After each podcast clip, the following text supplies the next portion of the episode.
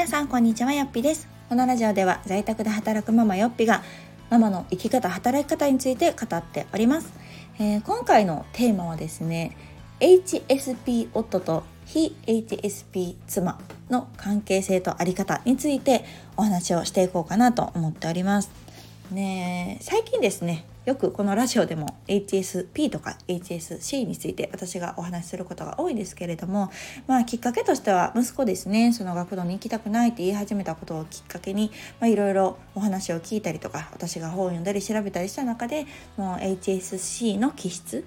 まあ、要は、ま、気にしい繊細さんっていう意味なんですけどもの、まあ、ちょっと生まれ持った気質だったり性格があるのかなっていうののちょっと確信が持ててきたっていうところをきっかけにですね私も本を読むようになってまあ夫にもねこんなん読んでみてみたいな感じで進めたりしていく中で、えー、夫もですねその気質があるっていうことが結構はっきりしてきたんですね。で、まあ、そういう気質があるっていうのは、まあ、本人まあうん、夫本人としても自覚はしてたけれどもそんなこう名前があるっていうのをあんまり知らなかったまあここ数年の話だと思うんですけど、まあ、あのそういう繊細さんっていう気質っていうものがピックアップされたことによってなんかこうあもしかしたら僕も HSP なのかもみたいなことが自覚し始めたのがもうほんとごくごく最近なんですね。でうちの夫婦で言うと、えー、私が15歳の時から付き合ってるんですね。なので結構長いんです。私今34なのでもう19年もう間もなく20年になろうとしております。のであのかなりこの19年20年一緒にいても、えー、なかなかその HSP というところにたどり着いてなかったというかあの、まあ、どんな人かっていうのを、まあ、簡単に言うと私から見るとですけどねとにかくめちゃくちゃ優しくて気遣いの人なんですね。でそれが私はすごいなと思って今までずっと来ました。というのもあの初めはね、まあ、そんな優しい人もまあいるじゃないですか。でもこう5年10年経っても優しい続け優しい続けるって変な日本語ですけど優しいが続く人ってこんな人間おるんって私からしたらすごく不思議だったんですね。でもこの20年近くな経った今も夫は常に優しい。私にも優しい、まあ、周りにも優しい。でなんか仏みたいな人やなとかってずっとね客観的には思ってはいたんですが、まあ、でもこう何て言うんだろうな。優しい人っていう感覚でしか今まではなかったでも実は夫としてはそれは私への気遣いゆえの優しさというかなんかこうすごく私に対してねこう気を使ってくれてることも多いと思うんです。っていうのも、まあ、あんまり喧嘩しないんですけどやっぱ子供が生まれてからっていうのはね私もこう結構こうガルガルすることも増えて喧嘩の回数っていうのはまあ増えてきたりもしたんですけど毎度その度に喧嘩になる時のパターンっていうのが私が結構ねわーって怒るというか私は結構何でも言っちゃう。こうイラッとしたことがあって言っちゃうタイプなんですけど夫はねなんか言わないんですよ。多分腹立つこともあると思うんですよ。イラッとすることも。絶対あるはずなんですけど言わないんですね。でそれに対して私がまたギャーって言うみたいな。なんか嫌なことあるんやった思うことあるんやった言ったらいいやんっていうのがもう私の口癖やったんです。でも夫はあんま言わなくって結構自己完結型なんだろうなっていうのは思っててまあでもそういう性格なんやろうななんて思いながら来たんですけどそのいわゆる HSP の方っていうのはそのいろんなことを察するがゆえにこう穏便にいこうというか平和になるように気遣いをしていったりとかそのあもしかしたら俺があれ言ったから私の機嫌が悪いのかなとかね。なんかこうもしかしたらこうやったからあいらんこと言ったなみたいなことなんかいろいろ思うらしくって私からしたらねその発想が結構奇想天外なんですよね。えそんなこと思う？みたいな。で結構そこの価値観が違うというか、まあ、生き方が違う性格が違うと言ってしまえば、まあ、それなそれまでなんですけど、まあ、で私にとっては、まあ、そんなに不便を感じることもないし何やったらこう、まあ、楽してるパターンですよね。でもその夫というか、まあ、HSP の気質がある方にとってはなかなかこう傷つくこともあったりとかでよく言われてたのが私の言い方がきついと。で私はね分かんない自覚がないだけかもしれないけどそんなきつい言い方をしているつもりはないんですね。ないけど確かに私はね正論人間で割とこう白黒はっきりつけたいパターンなので結構ズバッというタイプではあるけどめちゃくちゃそれをじゃあ傷つけたくて言ってるかっていうとそうじゃなくって私は正しいことを言ってるっていうつもりで言ってるでも夫からするとそれは確かに正しいと思うし正しいかもしれないんだけれどももうちょっと言い方ないみたいなそんな言い方しなくていいんじゃないみたいな感じをこれが割と毎度のパターンなんですね。なのでなんかこううんなるべく喧嘩にならないようにこうしていたっていうのを最近分かったことなんですこれもまた。でこう夫の中ではうーん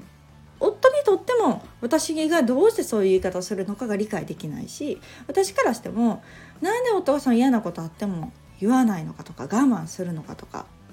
まあその他もろもろ理解できないことっていうのがまあお互いにあってで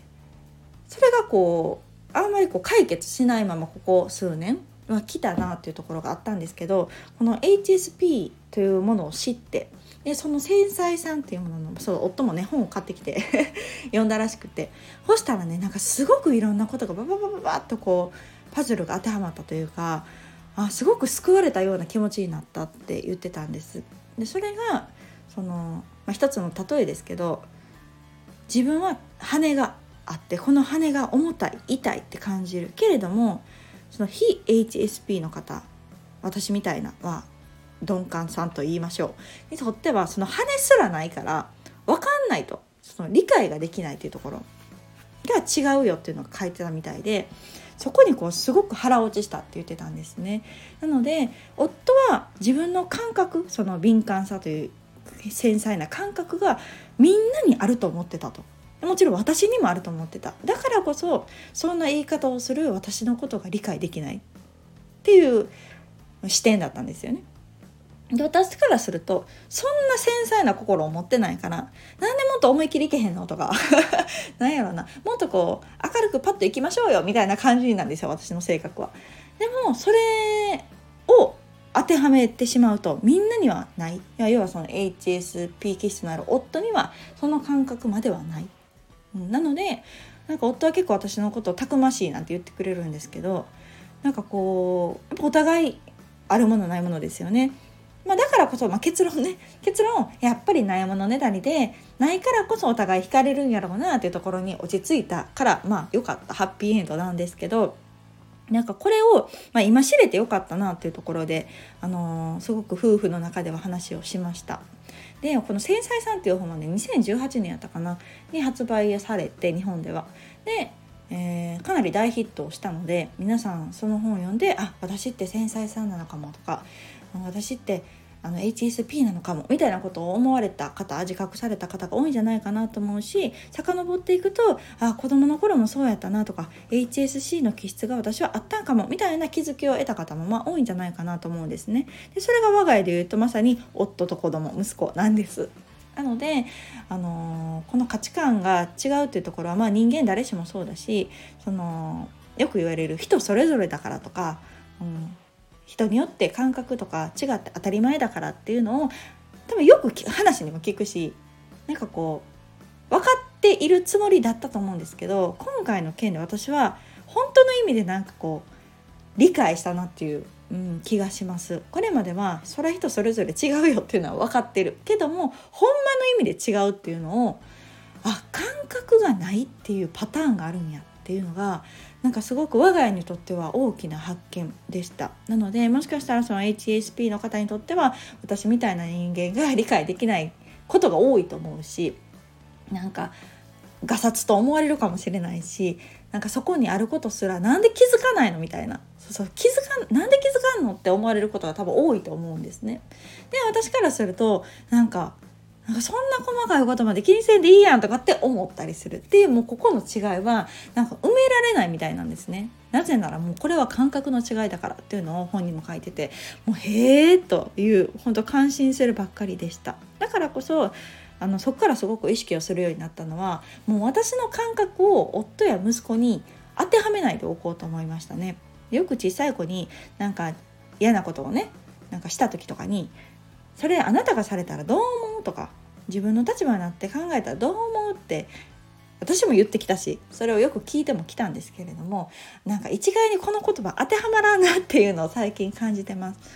うんもしねもうなんか夫とか息子がなんか嫌なことがあったとかしょんぼりしてた時に私に当てはめたら私は案外平気やったりするんですよだからえそんなぐらいとか思っちゃうけどもなんか自分の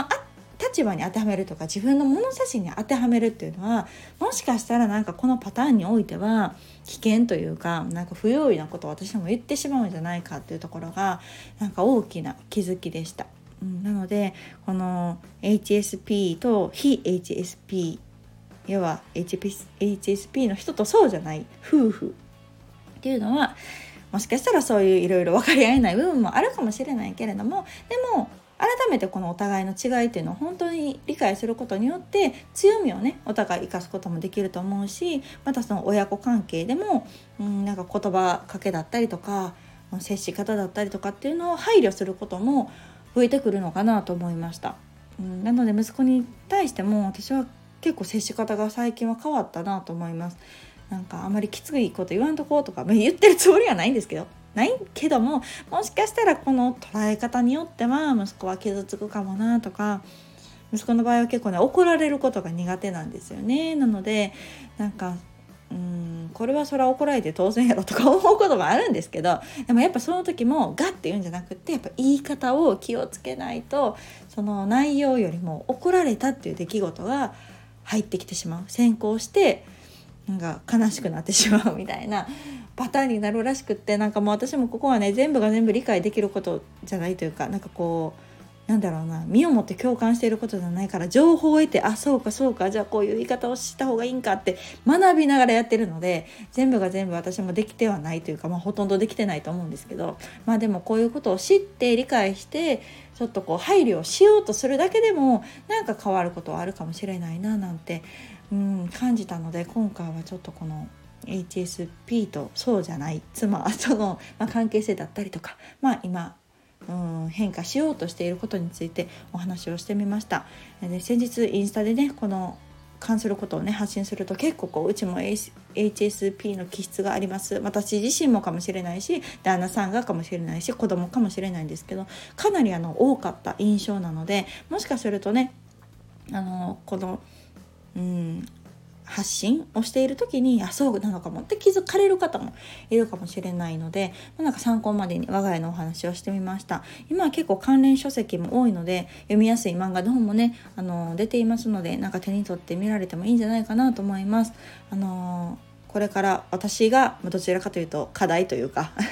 いろいろこう言い方とかをね試行錯誤しながらやっていこうかなと思っておりますのでまた何かねいい変化などあればこのラジオでも共有をできたらなと思っております。ではまた次回の放送をお楽しみに。さよなら。